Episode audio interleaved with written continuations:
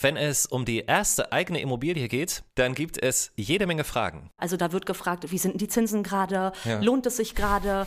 Ähm, wann, ist der, wann ist der richtige Moment? Gib doch mal so ein paar Tipps. Ja, ja, ja, du sitzt doch an der Quelle. Und der Immobilienwunsch ist tatsächlich auch ähm, unter den Top 3 der Wünsche der Deutschen. Das ist so. Das ist Kopfgeld, der Podcast der Berliner Sparkasse. Mit jungen Geldgeschichten aus Berlin, mit Ideen und Fakten zum Thema Finanzen im Alltag. Wir finden, Geld beginnt im Kopf. Also, Ohren auf. Der Wunsch nach Wohneigentum ist groß. Bei jungen Menschen sogar größer denn je. Was ja auch Sinn macht, weil ihr, je früher ihr kauft, natürlich mehr Zeit habt, den Kredit abzubezahlen. Sagen wir mal so. Jeder zahlt in seinem Leben eine Immobilie ab, entweder die eigene oder die des Vermieters. Ja.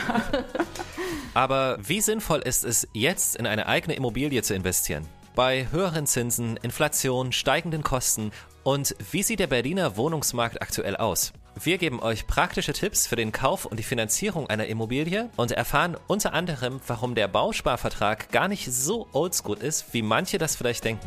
Herzlich willkommen bei Kopfgeld und das sind unsere Gäste. Ja, hi, mein Name ist Jill Tohl. Ich bin äh, 26 Jahre alt, mhm. bin seit 2017 jetzt bei der Sparkasse, habe meine Ausbildung hier gemacht ähm, ja, und bin seit 2019 fest hier angestellt und seit einem Jahr jetzt mittlerweile ähm, Beraterin im Immobiliencenter. Ich ja, sitze hier in der Frankfurter Allee ja. im Büro.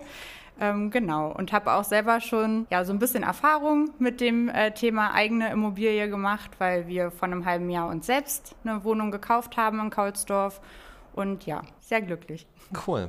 Und bei dir, Dominik, ist es eigentlich ähnlich, nur dass du schon ein bisschen länger da bist. Ganz genau. Ja. Also mein Name ist Dominique Braun, ich bin 37 Jahre alt und seit 2006 schon bei der Berliner Sparkasse, seit 2015 Immobilienexpertin ähm, hier in der Berliner Sparkasse und seit 2017 auch Eigentümerin eines Einfamilienhauses in Ahrensfelde bei Berlin. Ich finde es sehr, sehr cool, dass wir darüber reden können. Also ich bin sehr, sehr gespannt, was so rauskommt und äh, sag schon mal Dankeschön, dass ihr für unseren Podcast äh, zur Verfügung steht und euch die Zeit nehmt. Das ist sehr toll. Gerne. Sehr gerne. Cool. Danke, dass wir hier sein dürfen. Ja, sehr gerne.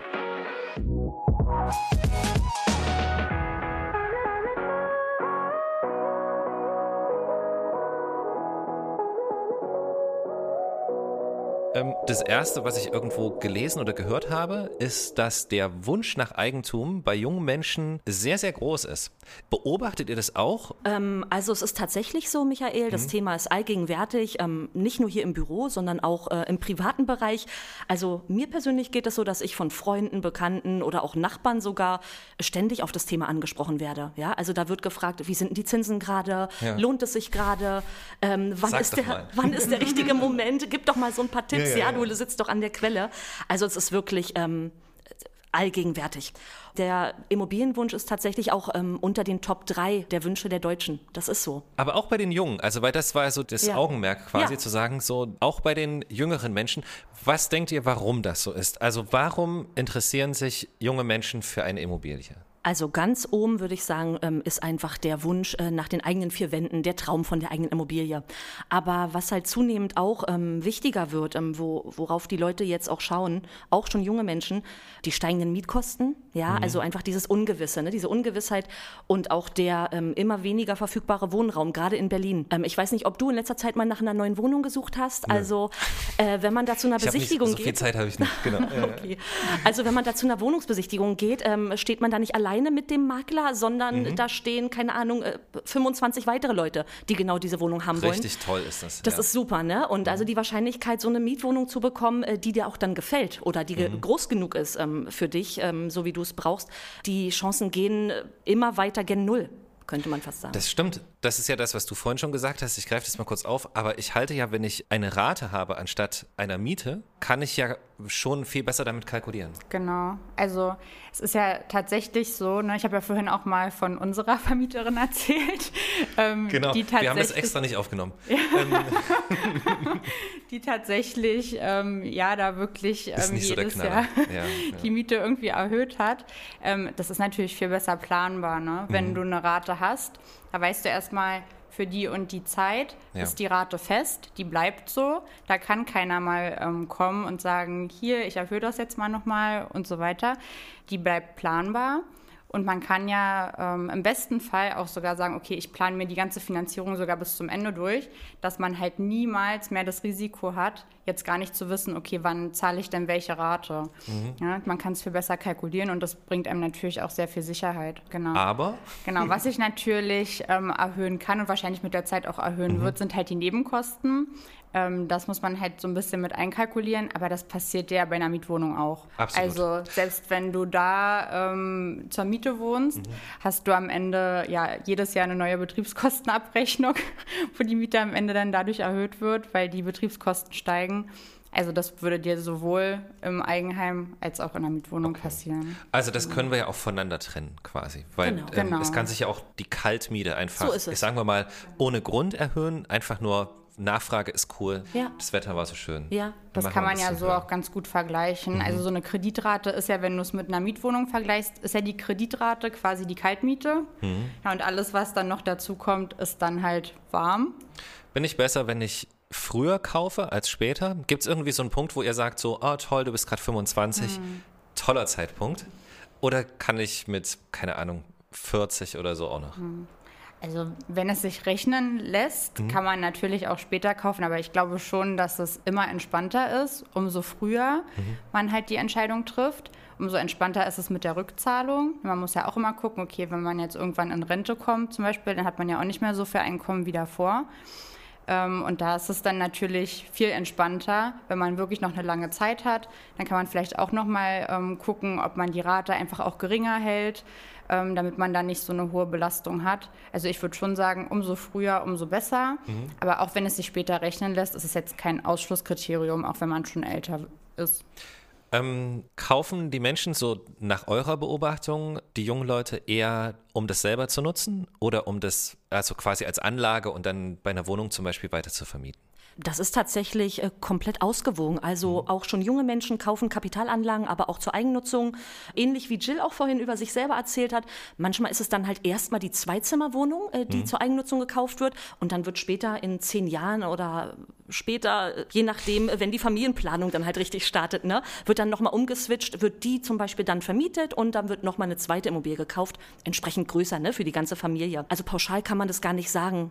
Mehr Eigennutzung oder mehr Kapitalanlage nach dem Alter ähm, sortiert, das ist komplett gemischt. Man könnte auch sagen, okay, ich kaufe mir erstmal zum Beispiel eine Wohnung zur Selbstnutzung, mhm. ja auch viele, um erstmal diesen sicheren Hafen zu haben mhm. und dann halt im Nachgang einfach noch ähm, mehr Immobilien, die dann halt vermietet vergütet werden. Es ist ja auch, finde ich, ein super cooles Modell, um sein Geld anzulegen, weil ja. selbst wenn man einen Kredit dafür aufnimmt, trägt sich der ja im großen Teil, wahrscheinlich heutzutage nicht mehr komplett alles, aber im großen Teil aus der Mieteinnahme, mhm. die man dann bekommt. Ja. Und so schafft man sich ja ein Vermögen, obwohl man selber gar nicht so viel wirklich dazu dann mit einzahlt. Mhm. Also, also mal einfach zum Vergleich, wenn du jetzt eine Immobilie für 500.000 Euro kaufst, die zahlst du ja ab, irgendwann ist die auch abgezahlt. Schaffst du es aber in deinem Leben 500.000 Euro anzusparen? Das wird sich noch rausstellen. Weil nein, das weiß ich, weiß ich ja. natürlich. Also du hast am Ende diese Immobilie, die halt 500.000 Euro wert ist. Mindestens. Also mindestens. Oder beziehungsweise je nachdem, wo sie steht. Genau. genau. Aber, aber welcher normale Mensch schafft es denn, 500.000 Euro mhm. anzusparen? Das ist ein gutes Argument. Also die Miete, äh, nee, nee, die Rate, mhm. die du zahlst, die zahlst du ja eigentlich im übertragenen Sinne in deine eigene Tasche. Ja. Weil du hast ja den Gegenwert. Wenn du eine Miete zahlst, gibst du das Geld die ganze Zeit deinem Vermieter und das ist weg. Zahlst du es aber in deine Kreditrate, hast du am Ende den Gegenwert. Und selbst wenn du die Immobilie irgendwann verkaufst, bekommst du im besten Fall das, was du reingesteckt hast, wieder raus oder ja, vielleicht sogar mehr. Mhm. Jeder zahlt in seinem Leben eine Immobilie ab, entweder die eigene oder die des Vermieters. Ja.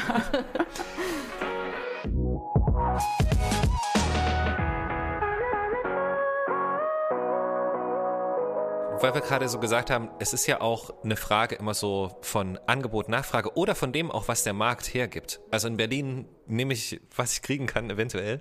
Lass uns zu dieser Bedarfsgeschichte, weil ich finde das ganz, ganz spannend. Mhm. Ähm, wie oder was wisst ihr vom Berliner Wohnungsmarkt? Wie ist es da so? Also was wird gefragt? Was gibt er überhaupt noch her? Habt ihr da irgendwie so ein kleines Portfolio mhm. oder so? Also ich würde auf jeden Fall sagen, Berlin ist ja eine super Stadt, mhm. um ähm, Immobilien zu erwerben, weil Berlin hat halt irgendwie alles zu bieten. Also wir haben ja die komplett verschiedenen Kieze, ähm, wo sich jeder irgendwo wohlfühlen kann. Also ich glaube, da ist für jeden auch irgendwo was dabei. Wir haben aber zum Beispiel auch eher so diese ländlicheren Regionen, also gerade so in den Randbezirken ja. oder auch im Umland. Ne? Also ähm, zum Beispiel ich komme ja ähm, aus Hönow, also das ist so ne direkt neben Berlin. Es klingt immer, als müsste man das erklären, wo das ist. Genau, genau. Nee. Endstation U5. Ja.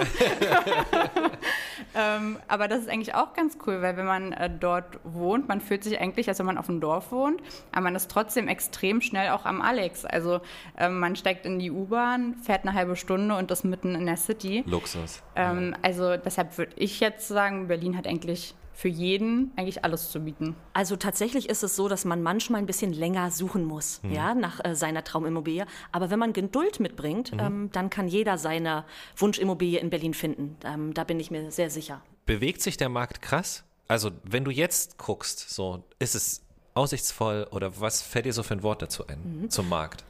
Also äh, ganz oft beobachten wir das jetzt bei Kunden, also die jetzt aktuell zu uns in die Beratung kommen, dass die der Meinung sind oder denken, im Moment ist der Markt ganz schlecht, weil die Zinsen mhm. hochgegangen sind. Also die sehen diese Zinsen ah, okay. und alles ist schlecht. Mhm. Ähm, tatsächlich ist es aber so, dass jetzt gerade eigentlich eine viel bessere Zeit als noch vor drei Jahren zum Beispiel ist, um seine Wunschimmobilie cool. äh, zu finden und ja. auch kaufen zu können, weil in dieser Zeit, wo die Zinsen so niedrig waren, war die Nachfrage am Markt so hoch, dass du kaum eine Chance hattest, wenn du dich um deine Traumimmobilie beworben hast, dass du sie dann auch bekommen hast, weil einfach zu viele Ach Bewerber so. waren.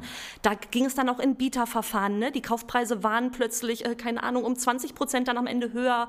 Und da ist es jetzt deutlich besser. Da sind wir zum Glück von weg. Mal schauen, wie lange das so bleibt. Also der Markt stagniert ja gerade so ein mhm. bisschen.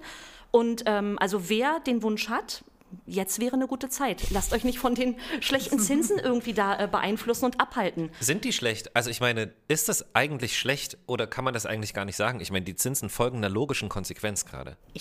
Muss man auch ja. irgendwie sagen. Ne? So. Ich würde auch gar nicht sagen, dass die Zinsen jetzt so super schlecht sind. Also man ist jetzt natürlich so ein bisschen verwöhnt, mhm. ne? gerade so von äh, den letzten ähm, paar Jahren, weil da waren die Zinsen ja so tief, wie es noch nie eigentlich ähm, ja, in der Vergangenheit war. Wie es auch genau. nicht cool ist. Irgendwie. Ja, wie also, es auch ja. eigentlich nicht normal ist. Also wenn man jetzt mal zurückguckt, mhm. so in die letzten 20, 30 Jahre, da gab es ja noch ganz andere Zinssätze. Also teilweise waren ja die Zinsen auch mal für Immobilienkredite bei 10 Prozent, 11 mhm. Prozent. Mhm. Krass. Ähm, äh. Und wenn man sich jetzt äh, die Zinsen im Vergleich dazu anguckt, klar sind sie jetzt wieder höher als 1 Prozent, aber im Vergleich sind sie halt immer noch relativ niedrig. Ja, also du hast vollkommen recht. Eigentlich sollte man nicht schlecht sagen. Nee, also, die sind gerade, also im genau. Verhältnis genau. zu den letzten äh, fünf bis zehn Jahren vielleicht ähm, schlechter, mhm. aber eigentlich ein vollkommen normales, noch gutes sogar, gutes Niveau für Immobilienkreditzinsen. Also ich verstehe ja jeden auch, oder ihr versteht ja auch jeden Kunden oder jede Kundin,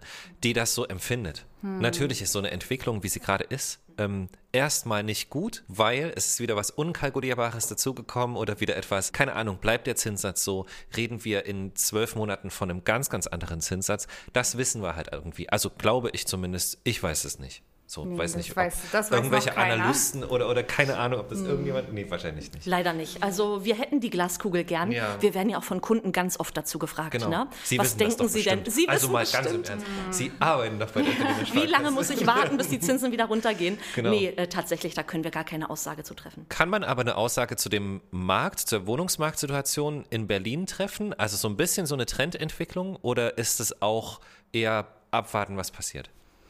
Also ich glaube nicht, dass die Nachfrage auf lange Zeit gesehen jetzt dadurch stark sinken wird. Mhm.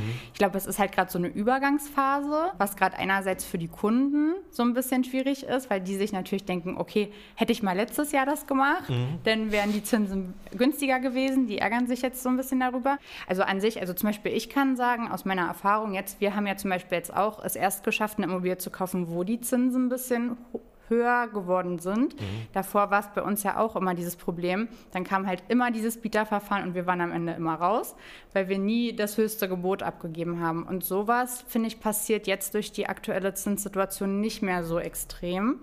Was eigentlich auch ein Vorteil wieder ist für die Käufer, weil so schießen die Preise nicht mehr mhm. ins Unermessliche. Und das gleicht sich ja dadurch dann auch wieder ein bisschen aus. Also ich zahle lieber ein bisschen höhere Zinsen, was ich ja vielleicht dann auch so ein bisschen selber in der Hand habe, wann ich fertig bin, mhm. als direkt von Anfang an so einen super hohen Preis für die Immobilie. Also, wir haben diese Zinssituation, wir haben ja auch so steigende Lebenshaltungskosten, wie man so schön sagt. Also wir haben ja trotzdem gerade so eine, eine sehr krasse Preissteigerung. Wir haben dazu noch die Inflation, wir haben alle diese Punkte. Lohnt sich, wenn man das alles so im Hinterkopf behält, lohnt sich trotzdem jetzt eine Immobilie zu erwerben? Also wahrscheinlich sagt ihr ja. Definitiv. Ihr würdet, genau, ja. ihr würdet, ihr würdet halt immer ja sagen. Nein, aber okay, und wenn sich's lohnt, warum? Also tatsächlich ist es so, dass aktuell beim, also beim jetzigen Zinsniveau auch, davon hängt es auch so ein bisschen ab, mhm. nicht mehr äh, unbedingt alle Leute, die sich auch noch vor ein paar Jahren eine Immobilie leisten konnten, das auch heute noch können. Okay. Weil einfach die Rate erstmal nicht mehr getragen werden kann aus dem Einkommen, weil irgendwie alles wird ja teurer, nur das Einkommen irgendwie bleibt gleich. Und das betrifft natürlich auch die Nebenkosten. Aber was wir zum Beispiel bei uns in der Beratung machen, wenn der Kunde bei uns sitzt, ähm, wir schauen uns das ganz genau an, passt nicht nur die Kreditrate da rein, sondern auch die Lebenshaltungskosten. Wir haben da auch die Pauschalen angepasst. Also da sind wir überall schon hochgegangen, mhm. ähm, sodass wir mit dem Kunden gemeinsam dann wirklich schauen können, passt es und willst du das auch? Willst du auch mhm. diese Belastung? Also manchmal ist es so, der Kunde könnte sich das leisten, aber wenn der dann schwarz auf weiß sieht, boah, ich habe ja dann irgendwie 2000 Euro Belastung im Monat, dann möchte der das vielleicht auch gar nicht mehr. Aber darauf gehen wir in der Beratung wirklich ähm, separat ein. Okay. Ich glaube, was auch immer wichtig ist, ist, dass man, das sagen wir den Kunden halt auch immer, nimm jetzt zum Beispiel nicht alles Geld, was du angespart hast und pack das jetzt äh, in den Immobilienkredit rein, sondern lass dir auch auf jeden Fall noch einen Puffer übrig. Weil es kann halt, wie du sagst, es kann immer mal was passieren. Ne? Gerade wenn du jetzt ein Einfamilienhaus zum Beispiel hast, dann bist du selber dafür verantwortlich, das dann auch zu reparieren. Und du solltest halt dann auch immer einfach was noch auf der hohen Kante haben. Bei einer Wohnung in einem Mehrfamilienhaus ist es ja so ein bisschen anders, weil da hast du ja ähm, die Verwaltung, die halt auch dafür sorgt, dass eine Instandhaltungsrücklage, nennt sich das, gebildet mhm. wird. Also quasi, dass jeder Eigentümer monatlich auch was für bestimmte Reparaturen, die jetzt am Haus zum Beispiel gemacht werden müssen, ähm, einfach einspart. Und dann kann man dadurch halt, wenn mal was ähm, repariert werden muss, das dann meistens auch aus dieser Rücklage tragen. Bei einem Einfamilienhaus ist das ein bisschen anders, aber da weisen wir die Kunden halt auch darauf hin, spar dir auch was an, dass du dir quasi deine eigene Instandhaltungsrücklage bildest und wenn dann mal was kommt, dass du es dann halt auch im besten Fall zahlen kannst und nicht jetzt nochmal einen Kredit aufnehmen musst oder so. Das ist ja so individuell. Hm. Zum Schluss sitzt doch ohnehin der Kunde da oder die Kundin und entscheidet das halt für sich. Und wenn das passt, dann sind ja auch all diese Faktoren, die wir ansprechen, schon mit drin irgendwo.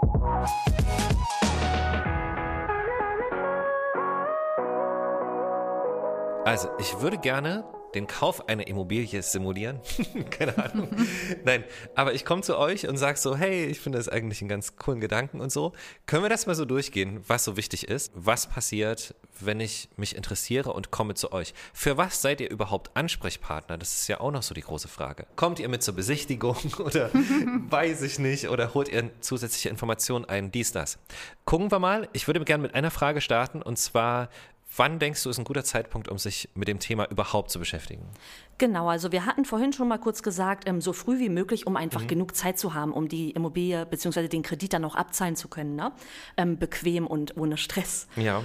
Was super wäre, also wir finanzieren bei uns hier ja bei der Berliner Sparkasse maximal den Kaufpreis der Immobilie. Mhm. Was aber noch dazu kommt, sind ja die Kaufnebenkosten. Das heißt also die Grunderwerbsteuer, die Notarkosten, ähm, Makler gegebenenfalls. Und ähm, die Kosten für diese Kaufnebenkosten, die müssen aus Eigenkapital getragen werden. Okay. Da sollte man sich natürlich auch irgendwie Gedanken machen, okay, woher bekomme ich dieses äh, Eigenkapital? Ich frage mal jemanden. Ja, Genau, also es gibt natürlich da verschiedene Möglichkeiten. Also einerseits gibt es natürlich Menschen, die sich äh, schon super viel ähm, angespart haben. Das sind jetzt aber in den meisten Fällen nicht so die jungen Leute, mhm. weil ähm, ist vielleicht auch manchmal, wenn man jetzt so Mitte 20 ist, auch gar nicht möglich, sich jetzt da einfach mal, in unserem Fall waren es jetzt 30.000 Euro, die wir ähm, aufbringen mussten für die mhm. Nebenkosten, die sich jetzt einfach mal anzusparen, wenn man erst seit fünf Jahren richtig arbeiten geht, ist jetzt nicht so einfach. Da muss man halt gucken. Also es gibt halt auch noch verschiedene andere Möglichkeiten. Zum Beispiel, wir hatten jetzt so das Glück, wir konnten es uns tatsächlich innerhalb der Familie erstmal borgen mhm. ähm, und dann so zurückzahlen. Oder man kann zum Beispiel auch gucken, wenn man jetzt wirklich noch genug äh, freies Einkommen hat, ob man sich dieses ähm, Eigenkapital quasi noch über einen kleineren Kredit ähm, mit aufnimmt, dass man das dann ja quasi für die Nebenkosten zur Verfügung hat. Aber wie gesagt, da gibt es dann halt auch andere Möglichkeiten, mhm. wie man an das Geld erstmal kommen kann. Das klingt sehr, sehr wild.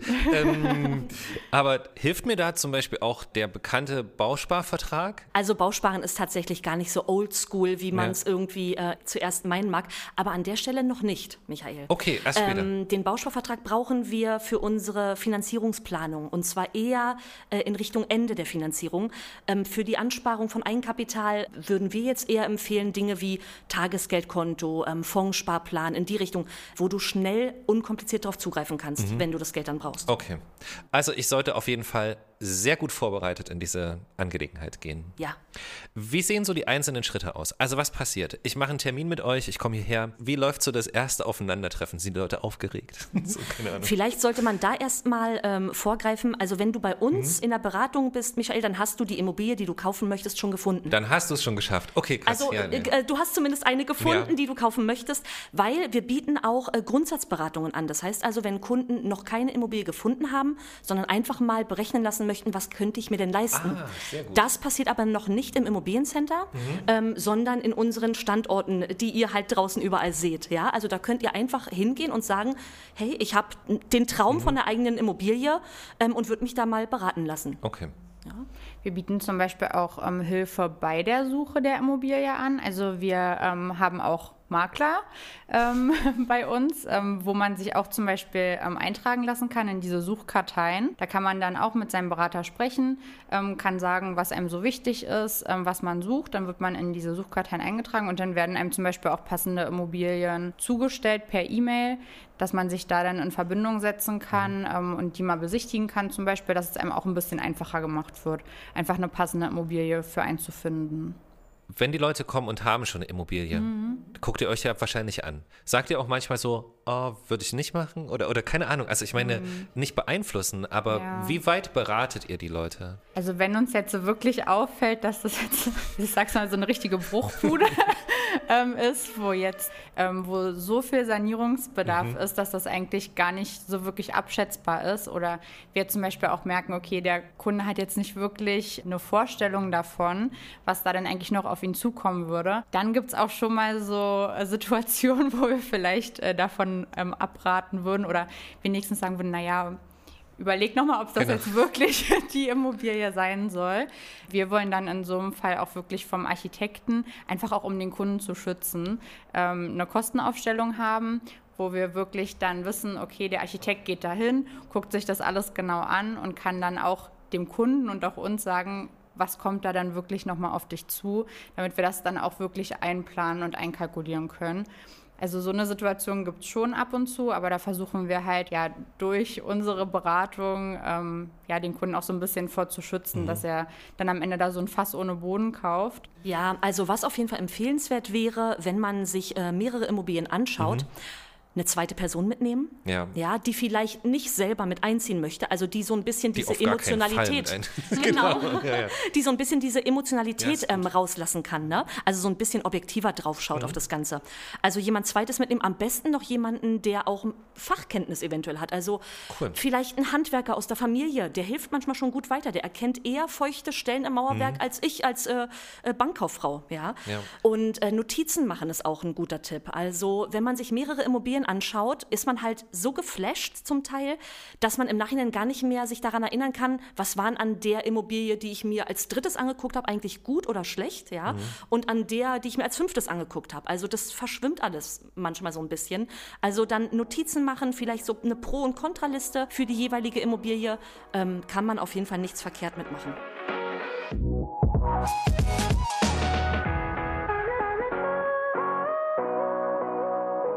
Es klingt relativ einfach. Wir haben es ganz oft auch schon angesprochen, weil es geht ja auch gar nicht ohne. Es geht die ganze Zeit darum, wie finanziere ich das. Aber wie mache ich es jetzt genau? Also was sind so die Schritte? Der erste Punkt ist natürlich, dass wir einmal mit dem Kunden vorher in ein ausführliches Gespräch mhm. gehen.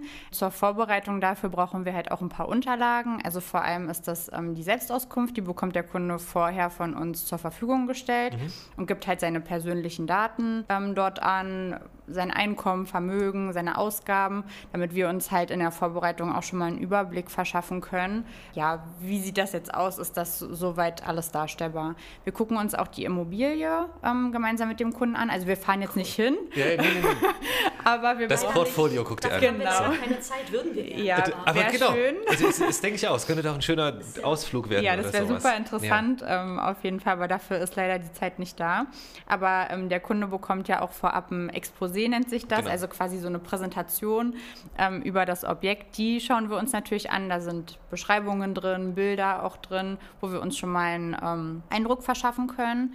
Und diese beiden Sachen brauchen wir halt erstmal, um generell dieses Erstgespräch mhm. zu führen. Dann sprechen wir an sich mit dem Kunden alles durch. Also ähm, wir erklären dann auch den Ablauf, ähm, was wären die nächsten Schritte, wie takten wir das alles zeitlich ähm, am besten. Und dann bekommt der Kunde zum ähm, Abschluss auch das erste Angebot mhm. sozusagen von uns mit. Damit geht er im besten Fall dann zum Makler oder zum Verkäufer, sagt, okay, ich habe hier mit der Bank gesprochen, das würde soweit alles gut aussehen. Ähm, und sobald der Kunde dann den Zuschlag, also die Bestätigung ähm, mhm. vom Makler oder Verkäufer bekommt, dass er das Objekt kaufen kann, kommt er an dem Punkt eigentlich wieder zu uns zurück. Und sagt, das passt. Wir genau, das passt loslegen. soweit, ähm, machen wir den Kreditvertrag fertig. Mhm. So, und an dem Punkt brauchen wir dann ein paar mehr Unterlagen. Also dann schauen wir uns natürlich nochmal an den Arbeitsvertrag, die Gehaltsabrechnungen von den letzten drei Monaten. Wir schauen uns dann auch mal den Grundbuchauszug an. Also mhm. da steht quasi alles Wichtige über die Immobilie drin. Da gucken wir, ob da ganz gruselige Sachen drin stehen oder ob das soweit alles in Ordnung ist. Genau, und dann machen wir, äh, ach so, den Nachweis noch mhm. vom äh, Eigenkapital, den brauchen wir dann natürlich auch noch. Ähm, und dann machen wir die Kreditverträge soweit fertig. Das geht bei uns auch sehr, sehr schnell, weil wir können das hier quasi alles selber machen. Wir können Kreditverträge innerhalb von zwei bis drei Tagen eigentlich fertig mhm. machen. Cool. Ähm, maximal. Das ist echt krass. Ne? Ja. ja. Und können die an die Kunden rausschicken. Genau, und in dem Moment ist dann auch soweit alles fest, dass der Notartermin vereinbart werden kann mhm. und dort dann halt der Kaufvertrag unterschrieben werden kann. Das muss man dann alles ein bisschen abtakten, dass dann auch zum perfekten Zeitpunkt quasi die Unterschrift auf dem Kreditvertrag gemacht wird. Und dann Kann's passiert erst, dann kann es losgehen. Ja, dann passiert erstmal für den Kunden tatsächlich eine Weile nichts. Ja. Dann kümmert sich quasi der Notar darum, dass alle Bedingungen aus dem Kaufvertrag erfüllt werden. Und dann, so nach meistens sechs bis acht Wochen dauert das in Berlin, bekommen wir die Fälligkeitsmitteilung, heißt das, vom Notar. Mhm. Also das ist quasi die Zahlungsaufforderung. Ja.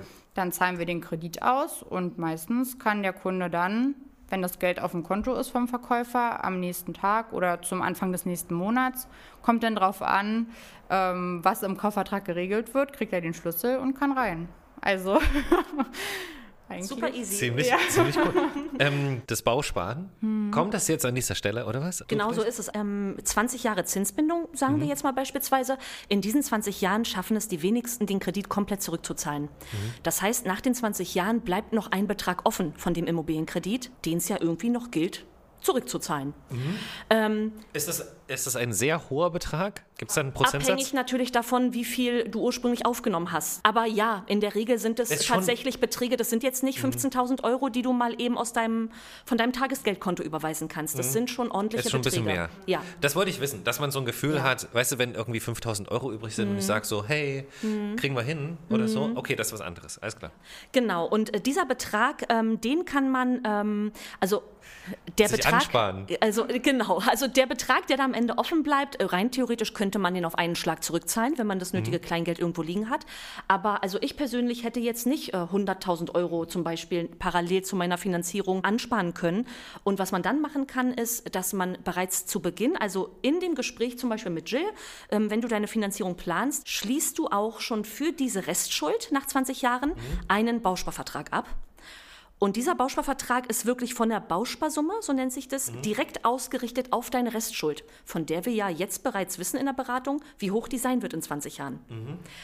Und Bausparen funktioniert so, dass du während der Zeit, in der deine Finanzierung läuft, also deine Zinsbindung, diese 20 Jahre, dass du parallel zu deiner Kreditrate dieses Bausparkonto besparst, bis eine Mindestansparung erfolgt ist. Und wenn diese Mindestansparung erfolgt ist, das rechnen wir dem Kunden übrigens so optimal aus, dass das genau passiert zu dem Zeitpunkt, wenn die 20 Jahre ablaufen. Dann ähm, erfolgt der Switch und die Tilgungsphase vom Bausparvertrag äh, beginnt. Mhm. Bedeutet, du ähm, hast dann nicht mehr deine monatliche Kreditrate bei der Berliner Sparkasse, sondern dann ab 2042, bei der ja, bei der Bausparkasse. Jetzt? Ich ja. wusste es. Okay, jetzt habe ich das System verstanden. Alles klar. Ja. ja. Die Sparrate fällt natürlich dann auch weg. Mhm. Ja, also Sparrate und Kreditrate bei der Berliner Sparkasse fallen weg und du schließt an mit deiner nur Kreditrate bei der Bausparkasse, mhm. von der wir auch heute schon dann sagen können, wie hoch die sein wird. Das heißt Sicherheit bis zur letzten Kreditrate. Was am Bausparvertrag auch super ist, ähm, angenommen in 20 Jahren sind die Zinsen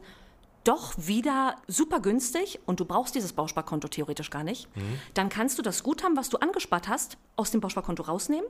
Du hast keine Verpflichtung, das Darlehen bei der Bausparkasse zu nehmen, sondern du entnimmst dein Guthaben und hast es zur freien Verwendung. Also es muss nicht wohnwirtschaftlich verwendet werden. Kannst du damit eine Weltreise machen, dir ein neues Auto kaufen, ja, was immer dir gefällt.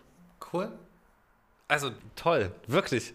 Ja, wirklich, okay? ja, das war sehr, sehr schön. Ja? Wirklich. Wie war es okay? Das war, das war viel, viel mehr als okay. Nein, das war wirklich sehr, sehr schön. Also Dankeschön. Ja, Dankeschön, Michael. Gerne. Hat Spaß gemacht und dann bis zum nächsten Mal. Sehr bis gerne. dann. Tschüss. Risiken, die mit dem Kauf einer Immobilie verbunden sind, vor allem die, die nicht so offensichtlich sind, darüber sprechen wir in einer weiteren Episode Kopfgeld. Wieder mit Jill und Dominik. Ansonsten legen wir euch wie immer die Links in der Podcast-Beschreibung ans Herz mit vielen Infos zu dem, was wir besprochen haben. Euch danke fürs Zuhören. Das war Kopfgeld, der Podcast der Berliner Sparkasse. Wenn es dir gefallen hat, dann lass uns gerne eine gute Bewertung da und abonniere uns auf Spotify, Deezer, Apple Podcast oder Google Podcast. Und jetzt auch auf Amazon Music und über Alexa. Sag einfach, Alexa, spiele den Podcast Kopfgeld. Außerdem findest du Kopfgeld auf unserem YouTube-Kanal und unter berliner-sparkasse.de slash Kopfgeld.